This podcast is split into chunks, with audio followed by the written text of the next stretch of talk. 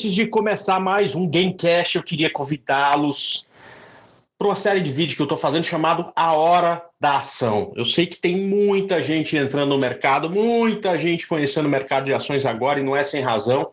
Uh, os preços dos ativos estão valendo metade do que valiam há três meses atrás. A gente tem aí a renda fixa é, mal batendo a inflação. Realmente vai ser necessário que todo mundo tenha uma parcela do capital na renda variável. Então, se você está começando, quer entender como é que funciona, principalmente o curto prazo no mercado de ações, eu te convido para essas aulas.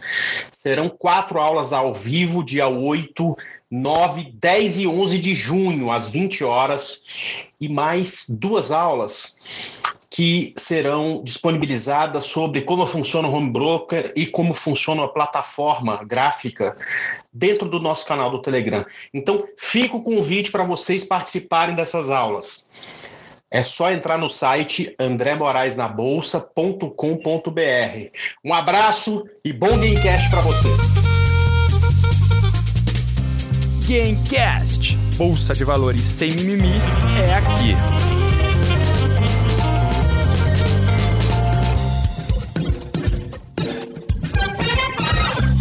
Fala pessoal, seja muito bem-vindo a mais um Gamecast. Aqui a gente fala de bolsa de valores sem mimimi. Muito boa tarde, Roberto Indec. Tudo bem? Como é que tá? Já tá de mudança para casa nova?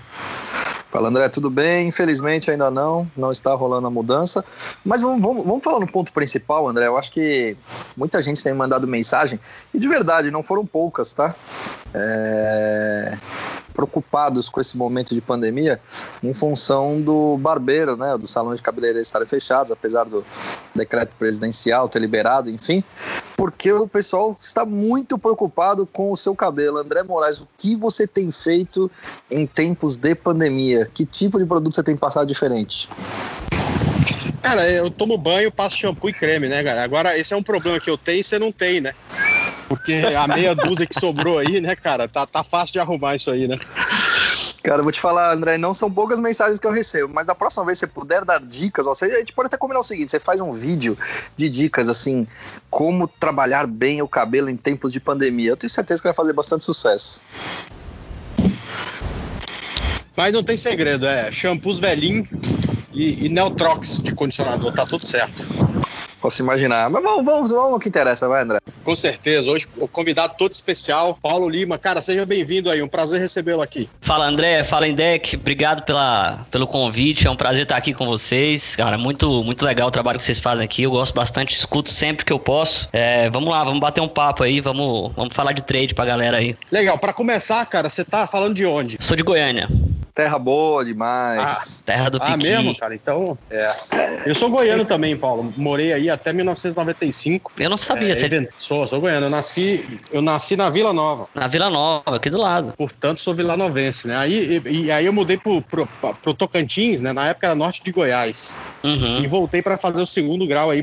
Morei no setor universitário, que é aí por perto também. Então. Sim, pertinho aqui também. Pô, que Você legal, mora onde? cara. Eu moro aqui no Bueno, sabe? O, o Vaca sim, Brava? Sim, sim, sim, sei, sei. E o pior de tudo é que o objetivo que eu estudava, né, tinha, um, tinha o objetivo do setor bueno. Então, uma vez por semana eu ia para aí. Tal. É, eu já Muito estudei, legal, inclusive, no objetivo. Muito legal. É, então, é, dois comedores de piqui aqui hoje para falar de Gamecast. E como é que você tá descobriu certo. a Bolsa de Valores, cara? André, eu comecei na Bolsa já tem 10 anos. Eu trabalhava numa loja de pneu aqui em Goiânia e eu fui para Santo André fazer um curso aí na fábrica da Bridgestone, né? Ela fica em Santo André, São Paulo. E eu tinha juntado uma grana, cara. E eu, eu não tinha noção zero de investimento naquela época, entendeu?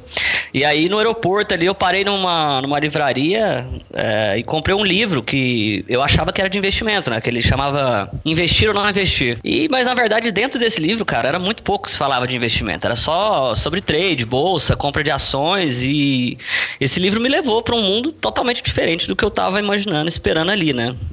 No final dele ele já indicava um outro. Esses livros são do Alexander Elder, né? Ele é um cara que fala muito sobre psicologia de mercado, etc.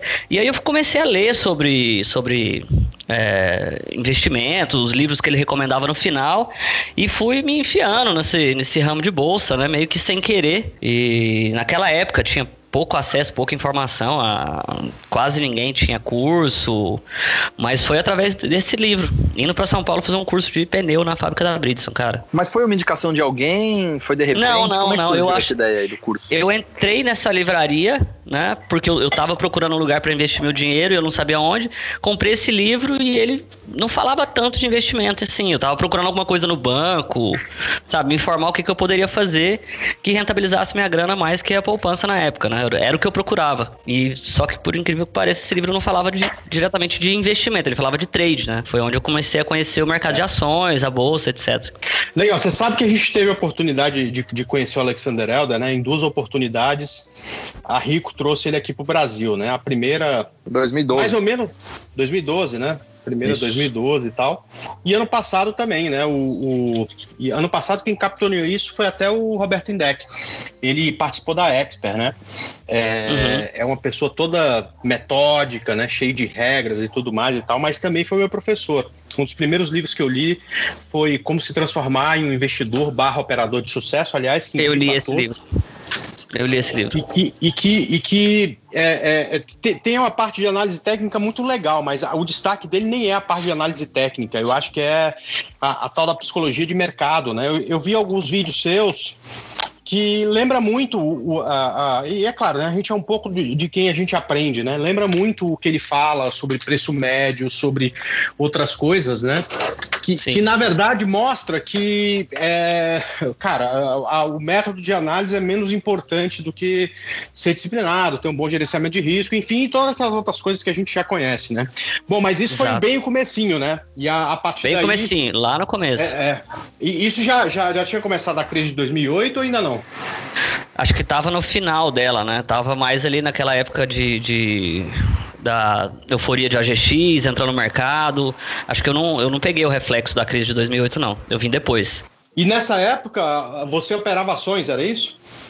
É, eu comecei no mercado operando ações, inclusive ações da OGX, né? Que foi onde eu vim perder todo aquele dinheiro que eu tinha juntado, é, que eu queria investir. Eu acabei perdendo tudo na OGX ali, mas acaba que quando o mosquitinho do mercado te pica, né, cara? Você não consegue mais largar. Eu voltei, continuei trabalhando, juntando mais grana e foi me desenvolvendo no mercado ali é, para tentar. A dificuldade que eu tinha naquele, naquela época era conhecer pessoas que fizessem isso, né? Que, porque principalmente aqui em Goiânia, cara, você não conhecia ninguém que trabalhava com mercado financeiro, com bolsa, era muito restrito, era pouco, né? Então era uma, da, uma das dificuldades que eu tinha, era conhecer alguém que fizesse, alguém que, que ganhasse dinheiro com aquilo, era, era meio nebuloso para mim na época, né? É, então, isso era um então, problemão, né, cara? Era difícil conhecer era, gente que realmente soubesse alguma coisa. Exato, era muito complicado. para mim, estando em Goiânia, talvez para naquela época, se alguém, se eu fosse de São Paulo, talvez teria mais acesso, um pouco conhecesse alguma pessoa ou outra. Né? Mas não, não foi bem assim. Entendi. É, na verdade, naquela época, cara, nem aqui em São Paulo, cara, você saía para os lugares e tudo mais e tal, não sei o que, não se falava de bolsa. Tinha um fórum naquela época, né? Que era onde todo mundo se encontrava. Aliás, dois. Um era da DVFN de uma, e o outro de uma corretora, que é a Invest Shop, que era a corretora da Unibanco. Então, a gente, para falar de, de mercado, né, a gente tinha que ficar nesses fóruns e tudo mais e tal. A partir de é, 2010, da... 2011, que veio o YouTube que começou a, a, a, melhorar um pouco essa situação, a gente ter com quem falar, é, escutar muita gente, né? Porque às vezes você não quer um, você não quer um setup completo, você não vai pegar o, o, o, o que o André usa ou que o Paulo usa e vai servir para você por completo, né? Mas é um rumo para você saber onde seguir, né, cara? É isso que você busca e naquela época não tinha, né? Sim, exatamente. É, você às vezes quer, quer aprender alguma coisa, não necessariamente você quer repetir, né? Mas você quer ver alguém que está ali, que já sabe, te ensinando um pouco, do, né? Mostrando, fala, isso funciona, isso não, é, não faz isso, né? Isso eu acho que era a principal dificuldade que hoje as pessoas têm até em excesso, ao meu ponto de vista, né? Tem muita coisa, muita informação na internet.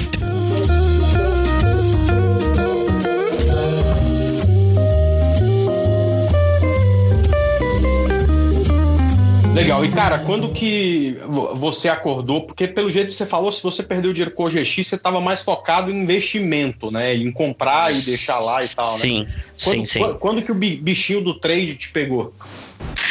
Cara, o bichinho do trade me pegou quando eu fui, primeiramente, conhecer uh, o, o mercado de mini índice, né? eu vi uns vídeos mais para frente, né? Uns dois anos aí para frente. Eu comecei a ver uns vídeos na internet de uns caras que operavam mini índice. Eu não tinha a menor ideia do que era aquilo, né? Mas eu vi que eu conseguia. É, para mim, na minha cabeça na época, fazer uma grana é, com, com pouco dinheiro, né? E porque eu, obviamente eu tinha perdido aquilo que eu tinha, eu tava juntando de novo. Então surgiu como uma oportunidade e mais uma vez outra paulada, né? Porque não tinha a menor ideia do que estava acontecendo ali, entrava, comprava os contratos e depois disso que eu fui buscar fazer cursos e entender o que que, que, que era aquilo ali de fato, como é que eu poderia operar aquele mercado, como é que eu poderia é, criar algum alguma estratégia que eu fosse mais rentável, entendeu? É, foi através do mini índice que, que surgiu para mim lá atrás. Legal, isso já 2010, 2011, né?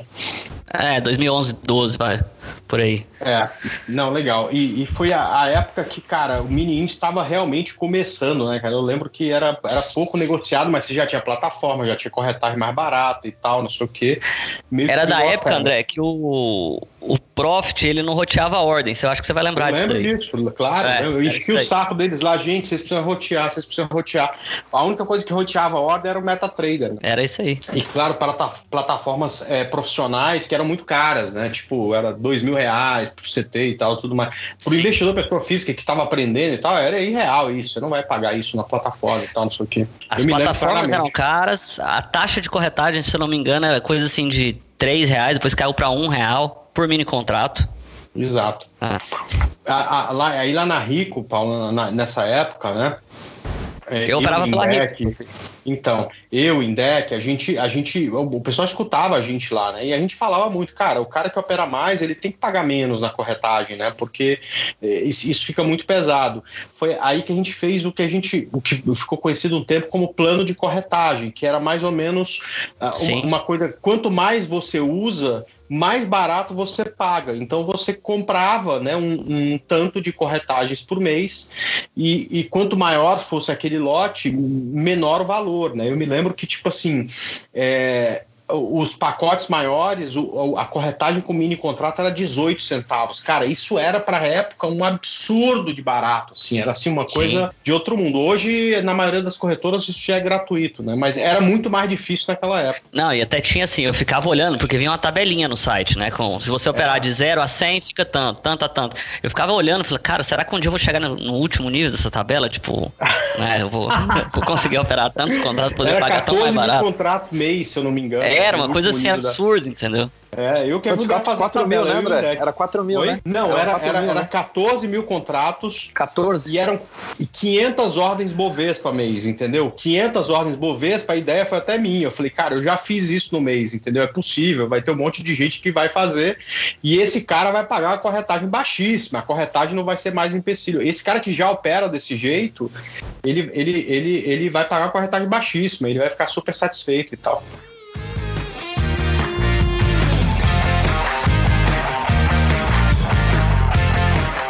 Você que é um cara que já está, sei lá, mais de 10 anos no mercado. Como é que você vê a evolução disso? Né? Como que foi para você, do seu dia a dia, e como é que você viu essa evolução no mercado como um todo ao longo desses últimos 10 anos? É, você fala a minha evolução ou em relação ao mercado? Eu acho que os dois.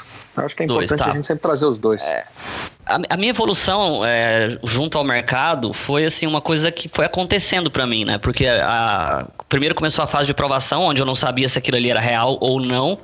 Depois eu comecei a, a, a sentir que eu poderia realmente extrair dinheiro do mercado, mas eu não tinha, como é que eu posso dizer, uma constância, né? Eu ganhava, ganhava, ganhava, perdi um pouquinho. Então gerava aquela dúvida: putz, será que um dia eu vou conseguir tirar mais dinheiro, conseguir realmente pagar minhas contas com dinheiro aqui? Aqui? Ou será que isso é um jogo? Será que é um cassino? Então, teve essa fase aí entre quando eu comecei até uns 3, 4 anos que eu estava ali é, vivenciando o mercado né, que, que gerava aquele sonho, será que um dia eu vou sair do meu emprego, vou vir para cá e vou ficar fazendo só isso full time, né? E teve a época, após esses 3, 4 anos, onde eu comecei a ter resultados um pouco maiores, né? E eu conseguia ver aquela grana que eu tinha ali começando a crescer na conta corretora, eu conseguia fazer saque, né? Eu lembro até uma história que teve na época que, putz, eu queria muito comprar um óculos, mas eu falei, não, eu vou comprar esse óculos quando sobrar um dinheiro no trade. Ele custava, sei lá, 600, 700 reais. Teve um dia que eu nunca tinha feito um financeiro tão alto é, e o mercado, eu tava numa posição certa, saiu uma notícia, o mercado subiu muito e fechei o dia lá com 800, 900 reais, já entrei, solicitei o saque na corretora, é, saí correndo, fui no shopping, comprei esse óculos, dando pulo de alegria, né? Porque, tipo, eu era novo, cara, então é, eu tava ganhando um dinheiro ali que eu trabalhava, eu ganhava 1.200 reais por mês. Então, sabe, o, o, mercado começou a mexer com a, com a minha cabeça, né? Trazendo uma, uma série de coisas. E tempos depois disso que eu fui ganhando dinheiro, eu fui, fui conseguindo é, me manter, obviamente muito difícil, porque era difícil para mim gerenciar os dias que eu ia ter que fechar negativo, era, era muito difícil para mim acertar um mês que eu fechava negativo, então é, eu fui lapidando no mercado, ao longo do tempo eu fui procurando conhecer pessoas, fazer networking, relacionamento, igual conheço bastante pessoas aí de São Paulo, já tive a oportunidade há 3, 4 anos atrás de morar aí, foi uma escolha que eu fiz para, enfim, para conhecer as pessoas, e ao longo desse tempo o mercado ele foi me moldando, né, ele foi me ensinando que não era só ali um setup, não era só uma maneira de operar, que eu ia precisar entender vários outros aspectos dentro do mercado, como taxa de juros, quanto que eu rentabilizaria meu capital por mês, o que, que seria real, o que, que não seria, para evitar eventuais tombos, como eu tomei em 2015 ali, que eu, é, eu já operava lotes muito grandes, eu tinha financeiros relevantes e alto. E, cara, é, teve um dia que eu estava operando com 70 lotes de dólar cheio no meio de uma, de uma crise de impeachment, entendeu? É, fiz grana, mas também tomei uns stops muito violentos. Eu comecei, cheguei numa nova fase dentro do mercado, onde eu já estava ali há sete anos, seis anos. E, e, eu precisava, se eu quisesse sobreviver ali, eu ia precisar é, remodelar a forma como eu vejo o mercado, né? Porque daquele jeito que eu achei que, que eu ia construir, que cada dia que passasse eu ia operar mais lote, mais lote, mais lote, eu tava vendo que não tava funcionando, eu tava gerando um desgaste muito alto para mim e acaba que meu retorno financeiro estava menor. Foi quando eu voltei, comecei a estudar mais sobre gestão de risco, mais sobre outros aspectos não operacionais, né? Como é que eu conseguiria trabalhar uma construção de patrimônio de uma forma é, mais séria, né? Não só aquele negócio ali do trade, ah, ganhou perdeu, e sim como eu ia diversificar meus investimentos para que tudo que eu pudesse tirar do trade, eu mandasse para um, um lugar que ficasse mais seguro e eu conseguisse então usar o trade, uma pequena fatia do capital que eu consegui construir, para alimentar uma linha patrimonial. Então eu tive várias é, épocas no mercado, né? A época de provação, a época de dúvida, que eu consegui começar a ganhar dinheiro, até a forma que eu cheguei que se eu quisesse expandir e crescer minha operação no mercado, eu entendi que não ia ser no trade. Eu precisava tirar do trade e jogar para outro lugar onde eu é, tivesse alguma coisa ali que me desse uma referência, como o Ibovespa, uma taxa de juros do país, para eu tentar rentabilizar um patrimônio que era alimentado do trade. Então, basicamente, eu pegava 90% do, meu, do que eu tinha, jogava num, num lugar protegido e pegava 10% alavancado e tentava rentabilizar aquilo, né? Então, foram os ciclos de mercado e de lá de 2015, 16 para cá, foi quando eu comecei esse movimento inverso de reduzir os meus lotes, porque olha, eu comecei a enxergar que a alavancagem para mim seria um, o que ia me tirar do jogo a qualquer momento. Então, é, eu comecei a pensar mais em, em, proteção do que em expansão, como eu, eu vinha querendo, entendeu? Então, acho que foi a principal curva que eu tive no mercado esse tempo todo. Essa questão, essa questão da evolução do mercado, assim, como é que você, como é que você viu isso, né? Estou te perguntando muito mais no sentido disso que você André estava falando em termos de plataforma, corretagem. Por que que eu estou te perguntando isso? Porque a gente vê que tem muita gente nova entrando Sim. e que entre aspas faz algumas exigências é, de certa forma até estranhas e que desconhecem que isso foi evoluindo de uma maneira inclusive muito rápida e muito forte aqui no Brasil, né? Então eu queria a sua percepção sobre essa evolução do mercado também ao longo dos últimos 10 anos. Eu acho que foi uma curva exponencial, né? Muitas das pessoas é, veem o que a gente tem hoje, igual você colocou, e não, é, não vê o que não existia há dois, três anos atrás. Como hoje uma, um, um, iniciante, dependendo da maneira como ele chega, ele tem condição de colocar o certo. Ele tem salas, ele tem toda a estrutura por parte de corretora para poder pegar e auxiliar ele. Na época não era tão presente assim, né? Se você pegar, na época que eu comecei, cara, não tinha nada. Depois na Rico tinha umas salas de análise ali onde as pessoas entravam, dúvidas dúvida, via alguém operando, mostrando ali a tela. Então, essa parte de evolução, até a gente chegar hoje, onde você tem plataformas que muitas das vezes, dependendo do valor que você operar, ou é, enfim, depende da negociação ali, você não vai pagar, já vai ter acesso a uma plataforma profissional. É, você, muito provavelmente, dependendo da forma que você é, assina o RLP ali com a corretora, você não vai ter corretagem, né? Então, é, eu acho que é uma evolução muito interessante para o trader, né? A questão da, da, da baixa alavancagem, é, da alta alavancagem, da baixa margem de garantia é uma coisa que eu fico um pouco preocupado, porque o iniciante ele não sabe muito bem o que está acontecendo, né? É, muitas das vezes as pessoas chegam para mim e falam, ah, o valor do contrato é 25, 50 reais. Cara, não é, entendeu? Então eu acho que essa evolução foi muito bacana para fa trazer facilidade é, operacional para todo mundo, questão de plataforma, corretora, é, custos, mas eu acho que ainda falta é, um pouco de, de conscientização das pessoas em relação ao que, que elas vão fazer ali no mercado de fato. Elas muitas vezes nem sabem, eu acho, onde estão entrando e o que, que elas estão operando ali, entendeu? Não, eu, eu, eu, concordo, cara. Uh, isso é resultado do mercado em expansão, de gente que quer ficar rico de forma rápida e tudo mais e tal. Exato. Uh, pro bem ou pro mal, é, todo mercado de expansão tem isso. E aí também tem a galera que chega com a vibe certa, do jeito certo e tudo mais. Tá? Agora, uma, uma, uma, coisa que eu pude perceber pelos seus vídeos e tudo mais é que, que em algum momento você abandonou o índice, né? Você é um cara mais de dólar hoje do que de índice, né? Como é que foi essa mudança? É, eu comecei no índice, né? Foi o primeiro contrato de futuro que eu conheci. De, de um tempo depois que eu comecei a operar o índice, eu, eu, eu, comecei a perceber que os movimentos deles eram era muito mais forte, muito mais volátil. Eu fui tentar entender o porquê que ele fazia aquilo, né? E fui entender o que, que era o mini índice e o que estava por trás dele, que ele estava ligado ao índice Bovespa, que é composto por ações, etc, etc e tal. E daí para frente eu comecei a perceber que o mercado de dólar ele não oscilava tanto. Ele era um, um, um mercado, às vezes, tão mais é, a favor da tendência. O mercado de dólar ele não tinha aquelas rompantes. O índice ele rompe mínima, rompe máxima e ele fica louco ali dependendo do dia, né? Então eu tive uma afinidade maior ali pelo mercado de dólar justamente pela menor volatilidade que ele proporcionava e eu conseguia ter movimentos então um pouco mais tranquilos para eu poder executar minhas operações. E de lá para cá eu lembro de escutar, eu não me lembro quem foi, acho que foi o Stormer.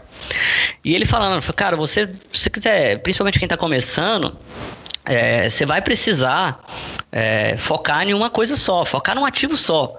Não dá para você, ah, hoje eu opero isso, isso, isso, aquilo. Primeiro, Primeira coisa, foca no ativo, aprende tudo sobre ele e depois você vai, se quiser operar papéis, etc, vai. Mas se especialize em alguma coisa, seja bom em alguma coisa primeiro. Depois, mais para frente, se tiver experiência, você vai fazer outras coisas. E assim eu fiz. Eu resolvi então pegar o dólar para poder ser feito e resolvi aprender tudo sobre ele, o que que impactava, quais eram as notícias, é, enfim comecei a tentar entender o, o, o, funcionamento do mercado de dólar por um todo, né? E como que eu podia usar isso a meu favor. E a partir daí você passou a ser. Bom, eu, eu não gosto desses rótulos, né? Mas, mas, mas você passou a ser operador de dólar, quer dizer, usar o dólar para fazer a maioria das suas operações? É, eu comecei a usar o dólar para fazer. Eu também não, não, não, sou muito fã desses rótulos aí, ah, operador de dólar, mas sim, eu comecei a majoritariamente fazer minhas operações todas em dólar, é, porque eu acreditava que eu precisava entender. E é muito legal esse lance, André. Tipo assim, eu não sei se você tem isso, mas eu olho pro mercado de dólar, que é o mercado que eu já opero há muitos anos, cara. Parece que tem o dia que eu, eu olho para ele e falo, cara, eu não quero operar esse mercado hoje. Hoje não tá do meu jeito, não tá do, do, do da forma que eu gosto. Não vou fazer, entendeu? Acho que você passa, parece conhecer o, o mercado. Não sei, é estranho, né? Não, não é estranho, não. Eu acho que é, é, é próprio de qualquer profissão. Isso a gente chama de feeling, né? E, feeling, e essa história do feeling é malquista no mercado, né? Um monte de gente das antigas e até, não, porque não pode ter feeling, tal, não sei o quê. Cara, a gente não tá falando, tipo assim, ah, acho que hoje o mercado vai subir, eu vou pegar todo o meu dinheiro, eu vou enfiar numa compra, não colocar stop, não é nada disso. O que a gente tá falando é da gente olhar para o gráfico e falar, cara, esse movimento eu já vi no passado. Cara, das últimas vezes que aconteceu isso, eu perdi dinheiro. Então eu sei que, cara, hoje não é um dia para mim, né? É, mas é a mesma, é a mesma, eu acho que é o mesmo sentimento que o engenheiro tem quando olha uma, uma, uma fundação ou, ou mede médico tem quando alguém fala exatamente o que está sentindo e tal, não sei o que. Ele já viu acontecer tantas vezes aquilo que ele, que ele, que ele já imagina qual que vai ser o resultado. Então tem dia que é 10 e meia da manhã e eu já falo para a galera, ó, galera, hoje é dia de não perder, né? E eu falo para a galera porque eu sou analista e tem alguns clientes que me acompanham durante o pregão. Para mim, Sim. quando eu estou operando e tem determinadas condições, né, o mercado externo principalmente, né, porque o analista ele tem uma série de, de, de, regras que ele tem que cumprir e tudo mais, ele não pode operar o que ele indica e tal. Então, é, é, você já olha e fala, cara, hoje não tem trade. Ou, cara, hoje o mercado fecha na máxima, hoje o mercado fecha na, na mínima. Eu acho isso uma coisa extremamente normal, é, é, é, é resultado de experiências que a gente vai tendo que não te mostram o que vai ser o futuro, mas ele te diz o que é muito provável provável de acontecer. E aí você acaba usando isso em teu benefício. É o que a gente chama no mercado de tempo de tela, não é? É, pode ser considerado tempo de tela. E serve também para quebrar aquele paradigma, né? Que day trader precisa operar todos os dias, né, cara?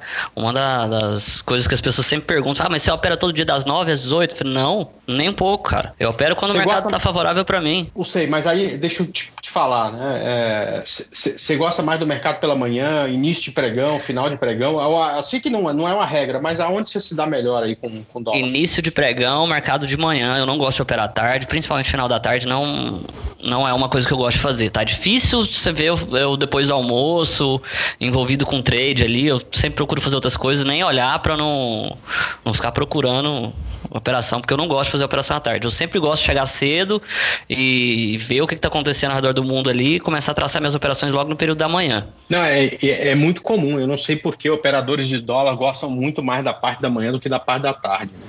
É, eu, eu, eu gosto muito das ações e do índice. Às vezes às vezes é, o índice, as ações estão com movimento, geralmente estão com movimento, um movimento melhor na parte da manhã, mas às vezes muda, cara, e por várias semanas a parte da tarde fica mais interessante até do que a parte da manhã, mas o dólar é sempre melhor na parte da manhã. Eu acho que. Posso te interromper? Claro, fica, fica à vontade. Fica à vontade. Eu acho que é por causa da abertura dos mercados lá fora, da distorção, abertura do Dow Jones, né? Vai tudo. Vai entrando aquela liquidez no mercado ali, vai dando uma, uma acelerada. Não, e é tudo de manhã, né? Mas, mas às vezes, às vezes, cara, eu, eu vou te, te dizer é, é, os últimos cinco, seis pregões, entendeu? O, o, mercado na parte da manhã foi um saco. O mercado abriu com gap de alta e de baixa, não Verdade. fez nada até duas horas da tarde, e aí começou a andar a partir desse horário. Então, quer dizer. Não é regra, né? Pro, não, não é regra, mas geralmente é melhor na parte da manhã, mas às vezes funciona muito bem na parte da tarde. Agora o dólar não. O dólar funciona muito melhor na parte da manhã, é o que a maioria fala para mim.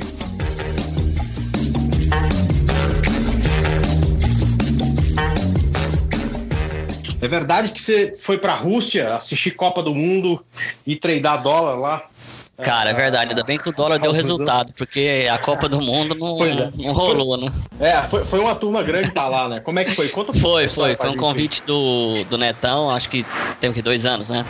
É, a gente foi pra, pra Rússia. Eu, fui, eu tava na França, na verdade, né? Aí eu encontrei todo mundo lá e a gente saía, dava uns rolês na cidade, sentava em algum canto, fazia um day trade, saía, dava, ia beber cerveja, tinha as, as fanfest.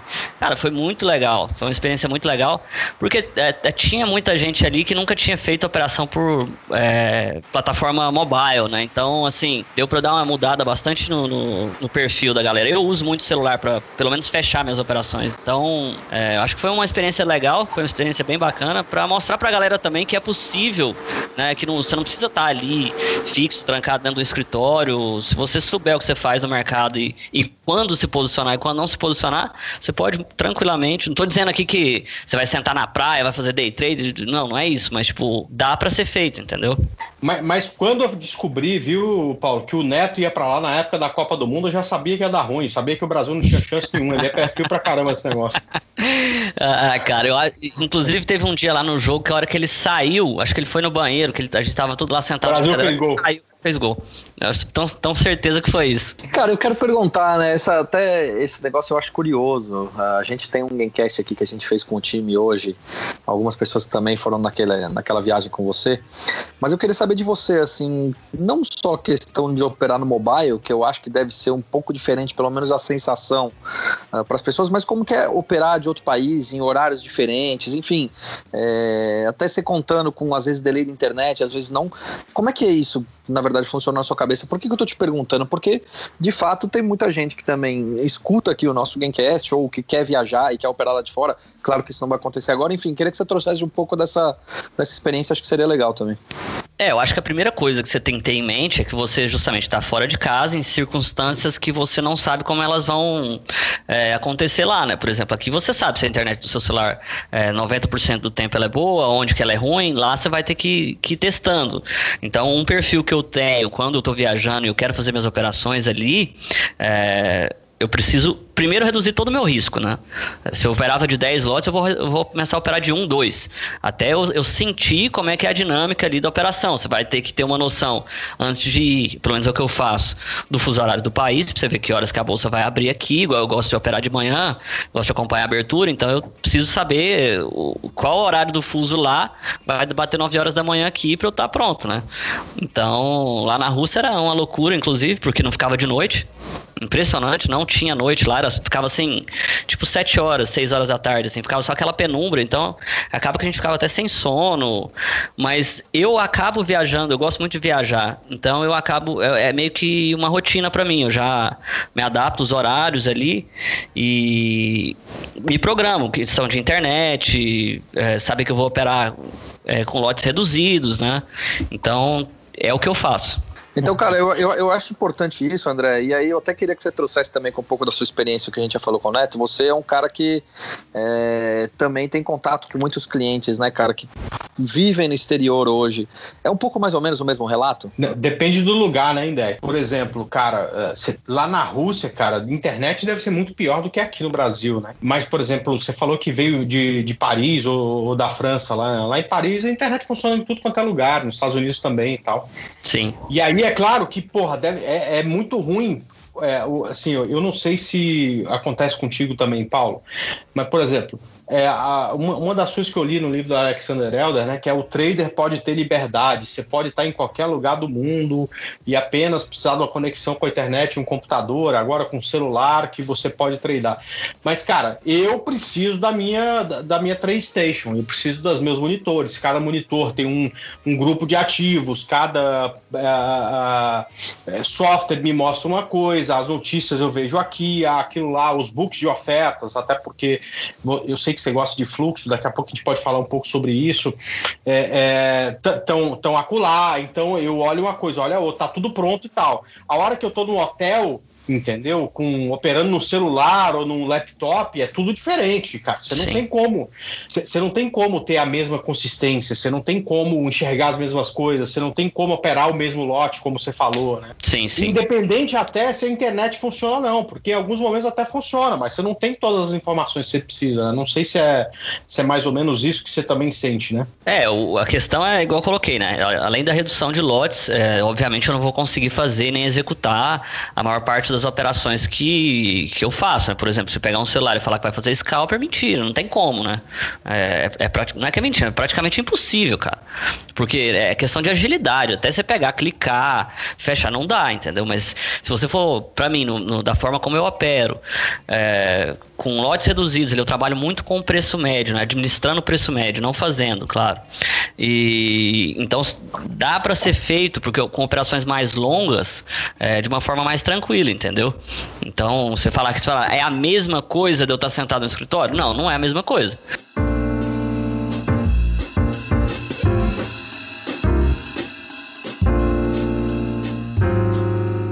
Agora você tocou um assunto que eu queria comentar é, eu vi um vídeo seu muito bom falando sobre preço médio. É, que, que tipo assim, é uma, das, uma das coisas que mais quebra uh, trader é o cara que compra, aí cai, ele compra mais, ele compra mais, ele compra mais, e algumas vezes volta a subir e aí ele sai ganhando, né? Mas no dia que cai o dia inteiro, ou no dia que sobe o dia inteiro, ele tá fazendo preço médio, ele quebra, né? Sim. Então eu queria que você falasse um pouco sobre isso, depois eu tenho outra pergunta que é mais voltada para o teu operacional, mas, mas, cara, eu vi um vídeo muito bom seu falando sobre preço médio, queria que você replicasse um pouco desse vídeo que eu vi no Instagram e tal. Uh, Show. Já que você falou de preço médio, né? Qual é a forma que você considera correta de fazer o preço médio? É bom, é o seguinte, quando a gente fala primeiro em preço médio, as pessoas assustam um pouco, né? Porque é tudo quanto é lugar. É, é acho que ou você ouve. Besteira, né?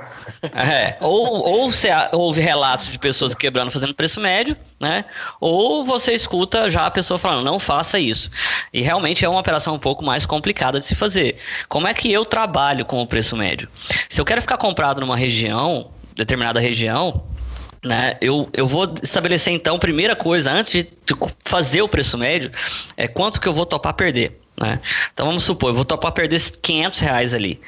Só que eu não vou entrar comprado tudo numa faixa de preço do dólar, por exemplo, 5,200. Eu não vou comprar todos a 5,200, né? Eu vou comprar. se eu conseguir comprar 5,200, vende agora que tá quase 6. É. Né?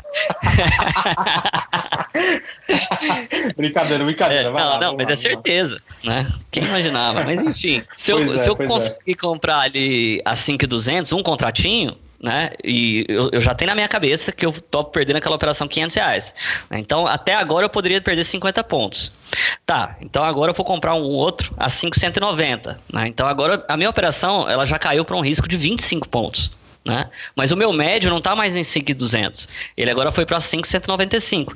Então eu tento ir traçando essas operações de preço médio, e assim que ele sobe, eu realizo um pouco e eu vou jogando meu médio talvez para baixo da mínima, mas sem esquecer do meu risco, entendeu? Se meu risco chegar ali nos 500 reais, seja o motivo que for, eu vou estopar a operação. Então eu sempre traço o stop e aí eu vou começando a fazer gerenciar o médio. Eu compro um, compro dois, o mercado sobe um pouco, eu vendo aquele outro que eu comprei, jogo meu preço médio para baixo, sem esquecer do risco da operação. Então muitas das vezes o que acontece? Se eu acerto a maneira como o mercado mercado está se movimentando ali, se eu estou focado na compra e o mercado vai subindo, e eu consigo jogar meu preço para baixo, é, muitas vezes meu médio fica abaixo da mínima e eu já não tenho mais um risco, porque se o mercado chegar lá naquele, naquele valor que era primeiramente meu stop de 500 reais, eu já, é, o meu preço médio deve estar por lá, então eu não, nem vou perder dinheiro, entendeu?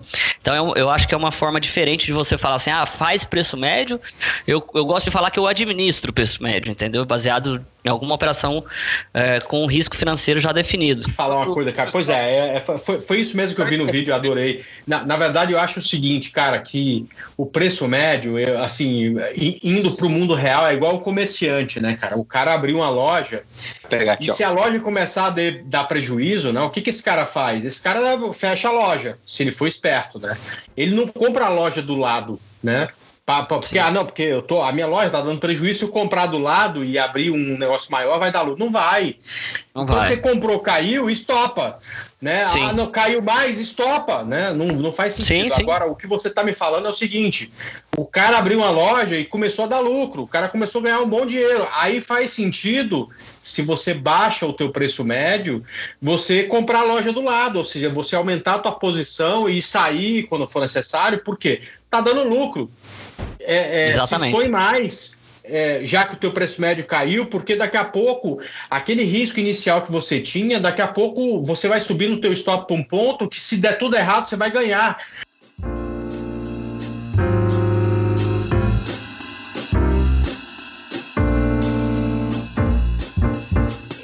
Existe, quer dizer, sempre tem gente babaca no mercado, isso não tem jeito em qualquer mercado. Tipo assim, se a gente for falar de medicina, tem os caras legais e tem sempre o babaca. Se for falar de advocacia, mesma coisa, de engenharia, de, jornalismo e tal, não sei o quê. E no nosso mercado tem também. Tem sempre aquela briga, né, cara? Antes era os fundamentalistas contra os analistas técnicos e não sei o quê e tal, não sei o quê. E aí veio aquela coisa do, do fluxo, né? É, da leitura de fluxo. E eu também vi um vídeo seu comentando exatamente sobre um pouco dessa briga que, tipo assim, um, um falava, o, o cara da leitura de fluxo falava mal do grafista, o grafista mal do cara que lê fluxo e tudo mais e tal. Né? E no final das contas, eu queria que você falasse um pouco do teu operacional, que mistura as duas coisas, quer dizer, ao invés de você ficar fazendo um preconceito de se isso é bom ou se isso é ruim, você preferiu é, juntar as duas coisas para transformar aquilo no teu operacional. Então eu queria que você falasse um pouco sobre isso. Não, eu acho que é assim, eu, eu acompanhei, eu estava presente nesse, nesse movimento aí que o fluxo se tornou mais popular, né? E eu vi as pessoas ali que muitas das vezes tinham uma certa dificuldade em tratar o gráfico, igual eu conheço pessoas que fazem muito bem o gráfico, conheço pessoas que fazem muito bem o fluxo, né? E aí você percebe que em algum momento da história é, ninguém estava certo, um estava brigando com o outro, mas cara, o objetivo não é esse. Não é se você opera gráfico, se você opera fluxo. O objetivo, no final das contas, é ganhar dinheiro, independente da técnica que você utiliza. Umas pessoas vão ter mais dificuldade é, para olhar um gráfico, outras pessoas vão ter mais dificuldade para olhar um, um book de ofertas, né? E, e foi assim comigo. Como eu venho, eu venho é, de base da análise gráfica, eu sempre tive mais facilidade para olhar para um gráfico, né? Eu sei, assim, é, é mais é, fácil para mim visivelmente olhar para um gráfico. E em algum momento eu comecei a conhecer as ferramentas que o fluxo trazia com ele. Que, e, e eu comecei a entender. Eu olhava para uma, olhava para outra e falei, cara, mas vem cá, isso daqui é a construção base de um candle. Se, se os caras começam a comprar aqui no book, ele começa a crescer esse candle. Né? E aí, se os caras começam a vender aqui no book, ele vem, talvez faz uma estrela cadente. Então, eu comecei a, a trazer cada particularidade que tinha uma, o conceito da escola gráfica e cada particularidade que tinha no conceito da escola de fluxo e comecei a interpretar, então, o mercado como mercado e não só ah, operador de fluxo, de gráfico, não. Eu, eu, eu criei uma visão para mim, né, juntando aquilo ali tudo, onde para mim é muito mais fácil eu fazer a leitura hoje. Aí você me pergunta: "Ah, você olha um padrão gráfico?" Não da mesma forma que eu não olho um book, entendeu? Mas eu uso, por exemplo, um volume at price, que ele me dá uma série de informações que extraídas numa forma de gráfico lateral que vem do Times and Trades. Então eu comecei a derivar as ferramentas até eu achar a forma que, que ficasse mais fácil ao, ao meu modo de visualização, né? Eu, você até comentou no começo é, que você tem que achar, você não quer aprender exatamente o que o André faz, mas você quer aprender como ele faz para você se desenvolver e criar seu sistema. E foi isso que eu, que eu fiz, entendeu? Eu trouxe tudo que eu achava interessante de todos os lados para tentar montar é, a, a, minha forma de, de, operar, a minha forma que facilitava a minha vida no mercado. Por isso que eu acho que essa briguinha aí não, não faz o menor sentido. Eu acho que o fluxo, uma das vantagens dele, né, uma, é, em relação a outras análises, é que ele consegue dar essa antecipação de movimento. Né? Os caras que estão ali no fluxo, eles conseguem perceber o início do movimento. Que muitas vezes o cara do gráfico vai é, ter que esperar é. um pouco para ver a confirmação. Exato. E aí o fluxo ele te mostra, na maioria das vezes, porque ele antecipa o rompimento, um risco menor, ou seja, você consegue estar posicionado com um lote maior porque o teu risco é menor. Eu não sei se é esse o pensamento. É exatamente a, isso. Te assistindo, eu acho que. que... É exatamente isso. Eu, eu, eu, como eu coloquei aqui na hora que fui explicar o preço médio, eu primeiro estabeleço quanto que eu posso perder na operação, beleza. Feito isso, eu eu vou definir a quantidade de lotes, né? Então, se eu posso perder é, 500 reais na operação, eu tenho um stop de 10 pontos, Pronto, já está claro, são cinco lotes. Cinco lotes, porque cinco lotes, e é importante para quem não sabe, né? Cada ponto é, no dólar equivale a 10 reais. Então, cinco lotes, se você perder 10 pontos, você vai perder 500 reais. Então, você define o tamanho da tua posição é, em função do tamanho do teu risco. Veja só, se o risco for de 10 pontos, você entra com 5 lotes. Se o risco for de 5 pontos, você entra com 10 lotes, porque 10 lotes, você perdendo 5 pontos, dá os mesmos 500 reais. Por isso que o, o fluxo, eu imagino, né, acaba sendo um ingrediente importante, porque ele te dá a possibilidade de você se enxergar um risco menor, tentar um lote maior, porque se der certo a operação, teu ganho acaba sendo maior também, né? Sim. Tem uma coisa legal do fluxo que eu comentei aqui rápido, acho que posso até falar um pouco mais. É, uma coisa que embaralha muito a cabeça das pessoas e que eu consegui é, de uma forma que eu acho que seja interessante, claro, é, facilitar a visualização. Por exemplo, quando você vai ver ali o Times in Trades, que é o espelho de todas as ordens que saíram no mercado, né, todas as negociações passam ali pelo Times in Trades, a corretora que comprou, a corretora que vendeu e o preço e a quantidade de lotes.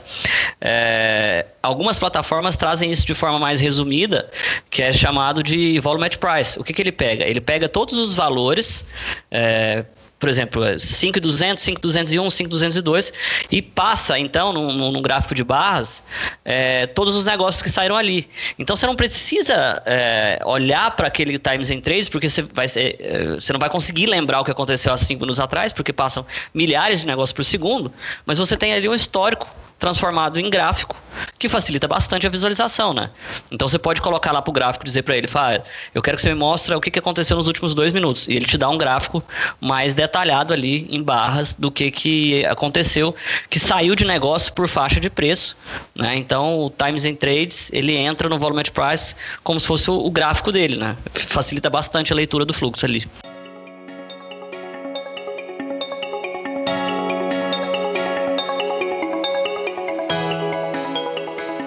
Cara, eu queria, eu queria perguntar, e aí depois que você, que você começou a se apegar muito mais nessa questão do tape reading, você hoje, praticamente, você só opera focado nele, ou você traz, tenta trazer um pouco para versatilidade e olhar outras, outras coisas, como gráficos, indicadores? É, eu levo em consideração várias coisas que eu derivo dos dois lados, né? Então, assim, é, eu tenho um gráfico pautado na minha tela, que eu uso, por exemplo, para deixar anotado uma região onde está o ajuste entendeu? É, em vez de eu estar anotando num caderninho, eu anoto no gráfico, entendeu? Eu deixo anotado ali, eu vou lá, anoto talvez um preço que foi relevante, que são todas coisas derivadas do tape reading, né? De, derivado da escola de fluxo. Eu trago ali para o gráfico e já deixo anotado ali. Então, de repente, quando eu vejo o preço chegando próximo àquelas regiões, é mais intuitivo para mim, entendeu? É, eu bato o olho, eu tô vendo.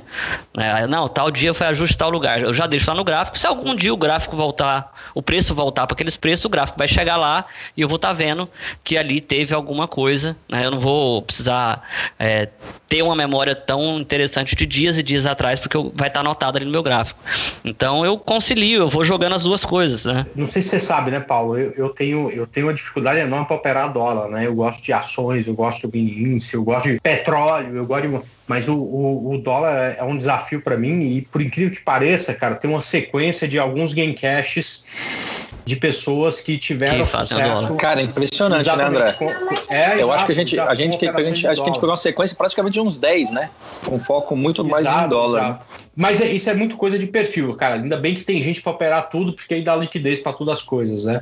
Mas é muito bom escutar, é muito bom escutar coisas diferentes, histórias diferentes. Você aí é, contando uma história uh, de uma mistura de técnicas, o que é sempre muito bom. Né? E, e, acho que foi um papo muito valioso. Queria te perguntar, se, o pessoal que quer te encontrar, que quer entender um pouco mais do funcionamento aí do, do, do teu setup, de como você opera. A forma e tal. como opera. Exato. Quais são as redes sociais? Você está no YouTube, está no Instagram e tal? Fica à vontade para passar aí seus contatos. André, eu compartilho bastante conteúdo no meu YouTube, é aquele conteúdo mais é, focado em ensinar as pessoas pessoas mesmo sobre gerenciamento de risco psicológico. É, tem uma galera bem legal lá. É, youtube.com.br Paulinho Lima. Você joga lá, já vai cair na hora. Né? Tem, tem muita coisa sobre gerenciamento de risco, psicologia de trader, que eu acho que é fundamental ali na hora de você operar. Você tem que saber é, tratar a sua cabeça ali para aceitar um prejuízo e sair fora antes que fica pior, né? O primeiro stop sempre vai ser mais barato. E eu também compartilho conteúdos mais rápidos, como meu dia a dia, o que, que eu faço, como que eu stop uma operação no meu Instagram, que é PN Underline. É, então a galera também manda bastante inbox lá, eu respondo todo mundo sempre que eu posso e vou compartilhando aí, tentando levar uma informação que é uma coisa que eu faço, né? Então eu, nada mais eu compartilho meu dia a dia, as estratégias, etc. Muito legal. Caçada. Esses dias, é. esses, só, só um segundo, André. E esses dias, o Paulinho, você inclusive fez uma live com a Bia Aguilar, né? Uh... É, a Bia, a gente operou muito tempo dólar, eu e a Bia juntos. Né? Aí tem. Eu fiz uma live com a Bia, com o Alisson, a gente trocou uma ideia de dólar também, com o Stormer. Legal, você sabe o que, que o é Alisson, você sabe o que, que o Alisson gosta de fazer nas horas vagas? Depende, depende. Não, tem bastante coisa, né? Não, é, tem bastante coisa tem que ele gosta coisa. de fazer, né? Lamber corrimão, ele gosta bastante. Mas é. ele gosta bastante de contar pombo no fio, entendeu? Então ele senta perto do poste, entendeu? Aqui tá, uhum. tá para aquele poste de eletropaulo, bastante fio e tal, não sei o quê. E aí os pombos vão sentando e ele passa duas, três horas contando quantos pombos vão é, sentando. É uma coisa de uma pessoa normal. Não, isso, né? isso eu não sabia. Ele que falou para mim. É, eu não sei se eu podia falar aqui no, no, no, no, no podcast, mas ele, ele contou, ele não pediu segredo, então eu posso falar, acho eu. Pode compartilhar, né? Não, mas posso falar, é, isso, isso, isso é próprio de quem opera dólar. Todo cara que opera dólar é meio Pode desse ser. jeito mesmo. Pode ser, é uma característica em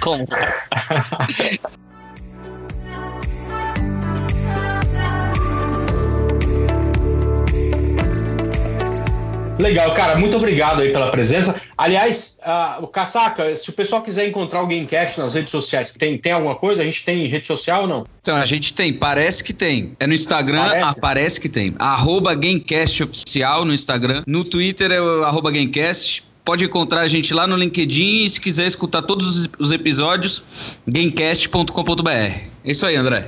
que legal. Cara, o... também, né? Eu escuto pelo Spotify. Spotify é, nos, principais pro... nos principais provedores de streaming você encontra Gamecast. Olha que chique, né, cara? Ah, pô, Quem diria, né, cara? Sair de Goiás, né, cara? Sair de Goiás, aquele menino. Cara, você até tá falando palavras em inglês, agora, André. Você tá falando Agora eu tô falando palavras em inglês, né? Tô falando bonito Saí, pra É, saiu de Goiânia, cara, tava piqui, chinelo. De chinelo, comedor de caju, né, cara? É, então. É, é, é, não, não podia ver uma pamonharia que queria parar e tal. Exatamente. Mas é isso aí, cara. Muito, muito obrigado. E, e, não sei se você sabe, né? Mas isso aqui acaba com um convidado pedindo uma música. Então, uh, já fica aí o pedido. Vamos lá, como é que esse Gamecast vai se encerrar? Com que estilo musical? Qual cantor que você vai pedir aí pra gente encerrar esse negócio? Putz, eu tô numa dúvida aqui agora se eu mando um. Goiânia não me decepciona. Eu tô ah, em dúvida se eu mando um rock and roll aqui agora, cara. Não, porra, a Goiânia não me decepciona, tenho certeza. Não, não, claro que decepciona. Chega Goiânia é porra de rock and roll Esse negócio tá de louco. sertanejo em Goiás não tem, cara. É, é, é não, lá, não. lá é rock and roll. É coisa vamos sua. Lá, vamos lá, Paulinho. É. O Paulinho que vai não, dizer, mas... ele que resolve.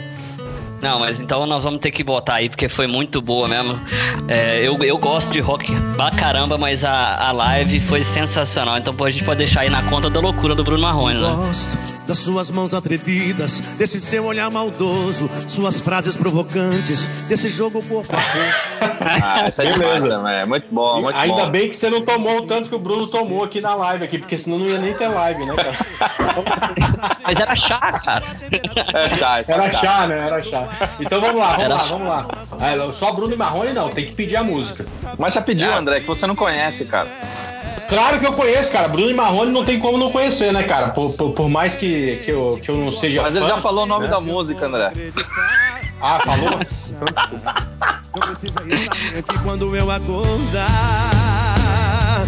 Põe mais uma. Qual que é o nome da música? Desconsidera, Paulinho, desconsidera, cara. Ele às vezes na ele acha conta da tá loucura, Bruno e Marrone, pra fechar o podcast, ah, então. Então, na, na conta da. Eu não sabia que era o nome da música. Mas valeu demais. Então vamos lá. Casaca, prega fogo aí nessa música linda, maravilhosa aí que o é, pedido do nosso do nosso goiano aí. Paulinho, muito obrigado pela presença, cara, e muito sucesso e conte com a gente aí. Uh, e se Deus quiser, uma hora isso acaba, a hora que tu tiver por aqui, vamos fazer um encontro presencial que o Indec tá louco pra pagar o bolso aí. é uma ah, das então coisas beleza. que ele mais gosta então, de fazer. Então a gente dá um jeito de chegar aí amanhã, cara. Então, beleza. Eu que agradeço o convite de vocês aí, foi muito bacana participar. Foi uma. Acho que foi um bate-papo bem legal. Valeu, Indec, valeu, André. É, obrigadão aí pela participação, pela presença. Que sou diferente, que gostar da gente, eu vou acreditar. Relaxa. Não precisa estar nem aqui quando eu acordar.